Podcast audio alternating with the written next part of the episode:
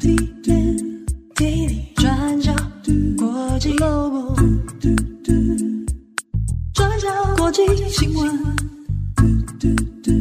Global，转角国际 Daily Podcast。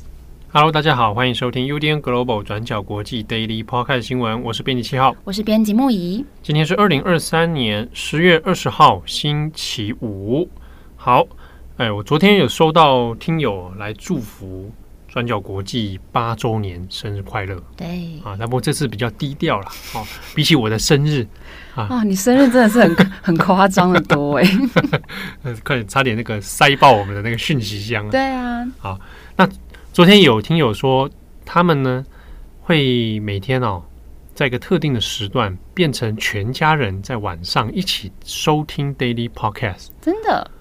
我觉得蛮奇妙的，居然是全家人一起听，哎，是什么样的组成结构呢？什么样的情境啊？对啊，就晚上围在那个客厅点一根蜡烛啊，关灯这样子吗？嗯、在黑暗当中，全家人不知道是几代同堂哦？是有小朋友吗？还是有爷爷奶奶之类的？哦，这三代都在一起这样子哇，在蜡烛旁边 也，也太多人一起听这个，以为是战争广播对吧？暂时发生了这样子。好，也祝福你们全家人都幸福平安。对，哦，也许那我们是不是要增加一些比较合家欣赏的内容啊？也是可以啊，或者让大家全家人可以互动，嗯，提出一些问题，这样、嗯、就来你们来讨论。嗯，就是他讨论一些，比如说这个小孩不上学的一些新闻啦，哦，啊，家中这个还有一些这个，这样会不会害到小朋友？中高龄族群的生活的一些相关新闻，我觉得是可以的，可以试试看。对，我觉得大家一起听，家人互动，嗯，这个蛮有意思的，因为我自己不会这样子，对，我没有发生这样的经验。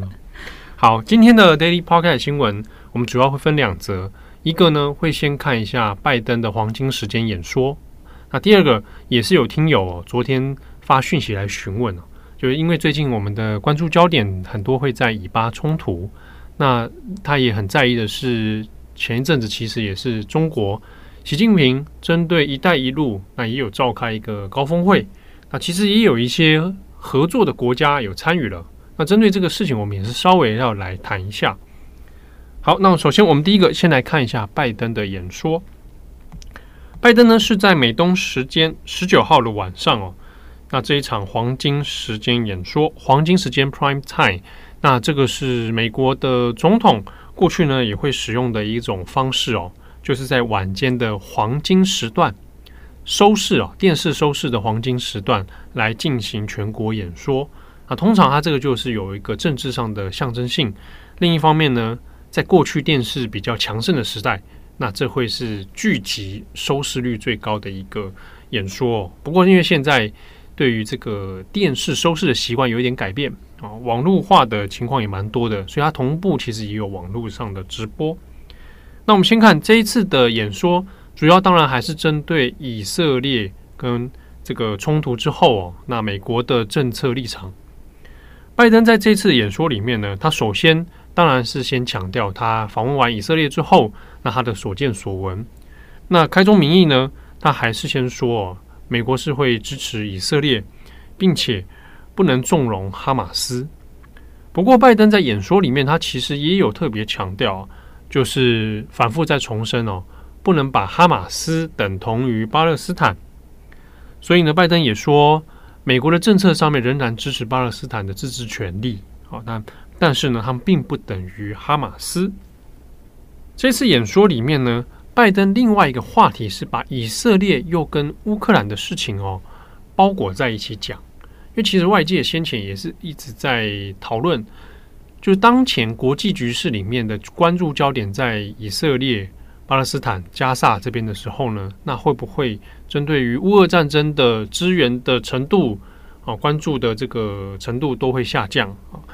那拜登这边他是有特别强调说，乌克兰在这一年多以来呢，也是饱受俄罗斯的侵略所苦，那也是过程里面发生了非常多惨无人道的事情啊，有很多的酷刑，很多的惨案。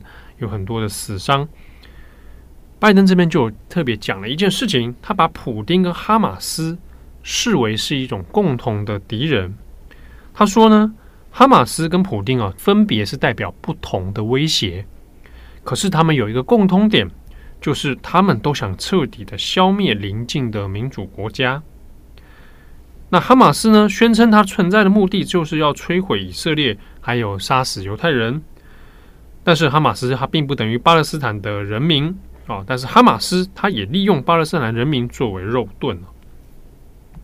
这边我们可以看到一个点，当然就是拜登在论述上面是直接将哈马斯跟普丁化为同一个这个共同敌人哦。那这个就西方盟友来讲，那可能在论述上面就会比较相对直觉跟简单。现在把他们视为是共同敌人。那拜登这边也有强调说，美国并不会停止对乌克兰的援助啊，那仍然会给予秩序相关的资源哦。但是呢，一样强调哦，美国不会派兵参战，但是会提供必要的资金啊，还有军援啊等等哦。拜登说呢，我知道我们的盟友，还有更重要的是我们的竞争对手哦，其实都在看着我们，啊，关注我们对乌克兰的反应。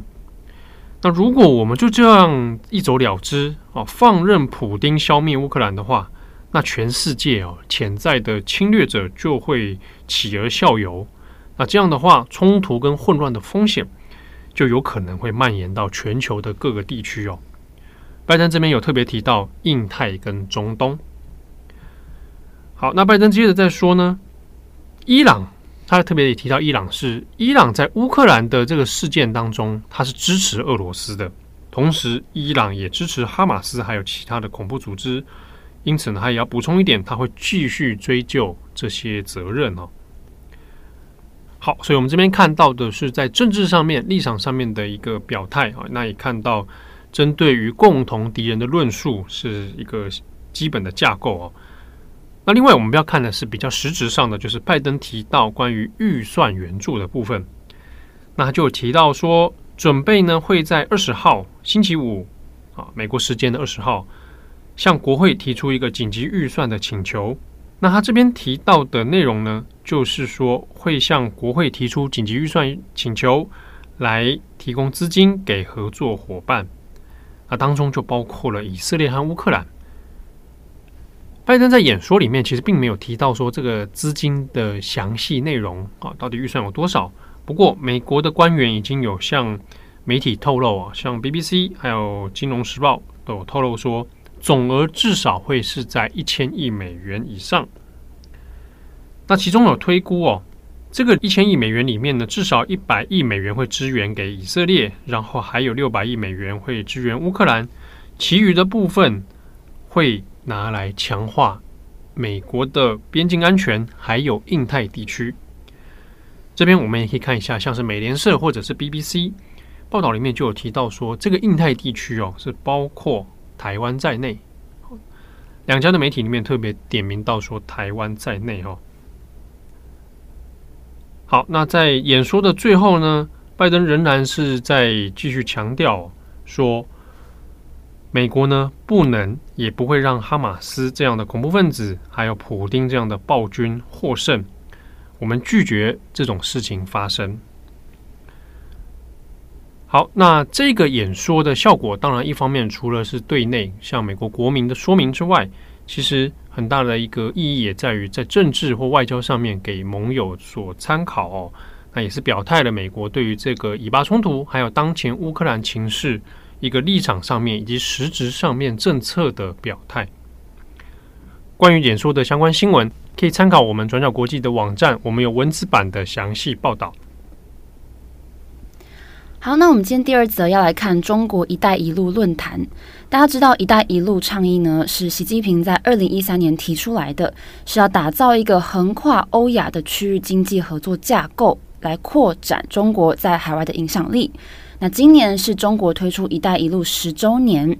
那之前因为疫情的关系呢，这个实体峰会延了四年的时间。那在十月十八号这一天，这次第三届的一带一路高峰论坛在北京登场。峰会当中有来自一百三十多个国家的领袖或是代表出席，大部分都是来自东南亚、中东、非洲跟拉丁美洲的发展中国家。那这些领袖代表跟习近平的外交互动也形成外界关注的焦点。那其中呢，各大外媒上最关注的还是俄罗斯总统普丁。其实，普丁在上两届“一带一路”论坛，在二零一七年跟二零一九年的时候都有出席，等于是三届他都参加了。那这次是普丁在今年三月被国际刑事法院 （ICC） 以战争罪通缉之后第一次外访。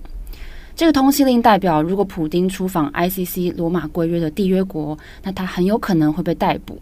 不过，中国他们并没有签署罗马规约，所以代表这次普丁到中国是安全的。那在十月十八号的开幕典礼上，普丁是以嘉宾的身份发表演说。那在这之中呢，他就称赞了中国的成就。他说，意识形态的对抗。地缘政治上的对立都不是好的选择。那他说，我们反对国际经济制裁，还有胁迫。那普丁除了称赞中国的一带一路之外，他也顺带提到了俄罗斯相关的成果，像是由北到南穿越西伯利亚的铁路北纬铁路，还有新的北西伯利亚铁路等等。那另外呢，普丁也有提到俄罗斯的北方海路。他说：“一带一路跟俄罗斯的大欧亚伙伴关系理念是契合的。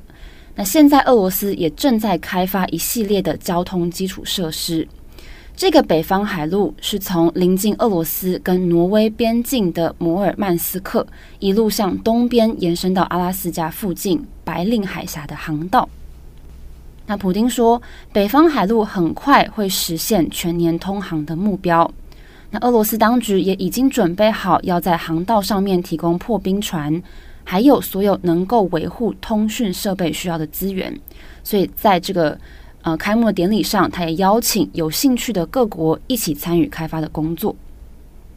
不过，根据路透社的报道，在普丁开始进行演说之前，台下几位欧洲代表，像是法国前总理哈法林，他们就大动作先行离场，来抗议俄罗斯入侵乌克兰。那接着呢，普丁跟习近平进行了三个小时的会谈，呼吁加强俄中关系。在会谈上面，习近平称呼普丁是他的老朋友。他说，老朋友普丁对他所提出的一带一路倡议表达支持，他乐观其成。那也表示中国跟俄罗斯两国的政治互信度现在不断的深化了。那普丁则是回应说，在当前艰困的环境之下，两国在外交政策上的密切协调非常的重要。好，那有关中俄关系呢？Financial Times 引述了前欧洲议会政治顾问，也是现在任职在台湾东华大学的教授冯如莎的分析：俄罗斯入侵乌克兰之后，现在越来越依赖中国作为他们的经济命脉。他说，中国购买了俄罗斯的石油，然后为俄罗斯提供了一些产品跟技术，这些都是俄罗斯，特别是在现在的局势之下，很难从西方取得到的东西。那冯如莎也说，另一方面，其实中国也很需要俄罗斯来共同对抗西方主导的世界秩序，然后同时去传播中国在全球的影响力。那另外，美联社的分析也有提到。中国“一带一路”为很多国家提供资金上的贷款，不过不少的国家，他们的政府是没有能力偿还这些贷款的，所以进而让他们陷入巨大的债务危机当中。所以在这些债务压力之下，这些国家他们只好把土地或是大型的建设，像是港口等等，租借给中国，来缓解他们的债务压力。所以这个就导致美国、印度等等国家现在都在指责中国，说他们利用“一带一路”来制造所谓的债务陷阱。也就是说，中国在明明知道这些国家会违约的情况之下，又资助资金来输出技术等等，表面上是说要协助这些贫穷国家的政府创造更好的政绩，但其实是借此要掐住这些国家的脖子。那最有名的例子就是斯里兰卡。斯里兰卡因为拖欠中国债务，所以把他们南部深水港汉班托塔租给了中国，而且租期是九十九年。那之后呢，又再增加九十九年，所以变成租借一百九十八年。那对于这件事情，中国的态度是说，这个港口的交易是建立在双方平等的基础之上所进行谈判的，所以否认外界对于他们的指控。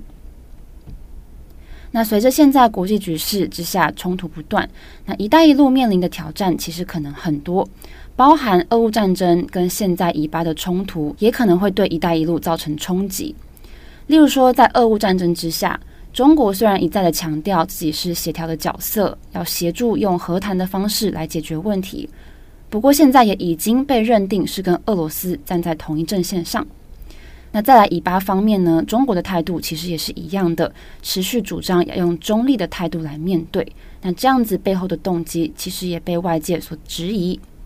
再加上中国现在经济疲软，然后国内失业率持续上涨等等，中国未来还能不能继续拿钱出来投资？“一带一路”的项目会不会持续增加？这个也都被画上问号。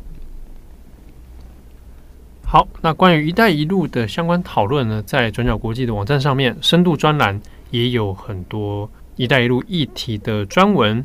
那当然，谈论“一带一路”啊，已经十年了。那这个议题里面，当然就经济利益上面，它可能会创造一些效益，但是呢，也同样啊，就如同前面所说，也会有一些债务风险的问题。那它牵动的呢，不只是经济，也包括政治局势啊。那谈起来其实会蛮多。蛮有意思的点哦。那最近我们的专栏作者孙超群，他也有做了关于在中亚的角度怎么来看“一带一路”啊。那孙超群他其实一一向是研究中亚国家的一个呃研究者哦。那从中亚的观点来看的话，诶，可能又会跟看到跟东方还有西方这两边又不一样的这个现场的观察哦。好，欢迎大家来参考。那以上是今天的 Daily Podcast 新闻。那这个礼拜的重磅广播呢，我们会稍微来谈一下以巴冲突之外延伸的一些话题啊。那我们会找我们现在的几位编辑哦，分别会就一些题目来讨论一下啊。那比如说，编辑木仪会来聊关于一个路透社记者的这个不幸在黎巴嫩的边境死亡。对。那从中呢，也谈到在现场其实也有一些记者哦。不幸的在前线身亡的一个讨论。那另外呢，编辑赖云啊，他也会谈到说，哎，也有听友很好奇哦，埃及在这中间所扮演的角色啊，埃及过去也有从中去协调啊，那这次的态度又是怎么一回事哦？那以及我们还有一位新任的编辑要跟大家见面哦，对，我们的编辑王颖之，嗯啊，那他也会挑选其中一个从以巴冲突发生以来。社群媒体上面，特别是在 TikTok 上面的一些问题。对，好，那也希望大家来收听我们的重磅广播，祝福各位有一个美好的周末。那如果你是全家人一起收听的话，周末的时候通常会叫你的监护人。带你出去玩，双亲一跟双亲二嘛。对对对对对，这个比较中心。我们不晓得双现在他全家人的这个状态是什么。对对啊，有可能很多不同这样组成啊，所以我们就监护人好了。对，监护人们带你出去玩。哎，有可能对啊之类的啦。对，带你出去玩吗？那 记得要听我们的中方广播。出去玩还要听中方广播？在车上可以听啊，会太沉重？会太沉重啊。哦哦，那只能挑一些那个。木已有比较轻松的内容来听啊。好，祝福各位有美好的一天。我是编辑七号，我是编辑木已，我们下次见喽，拜拜，拜拜。转角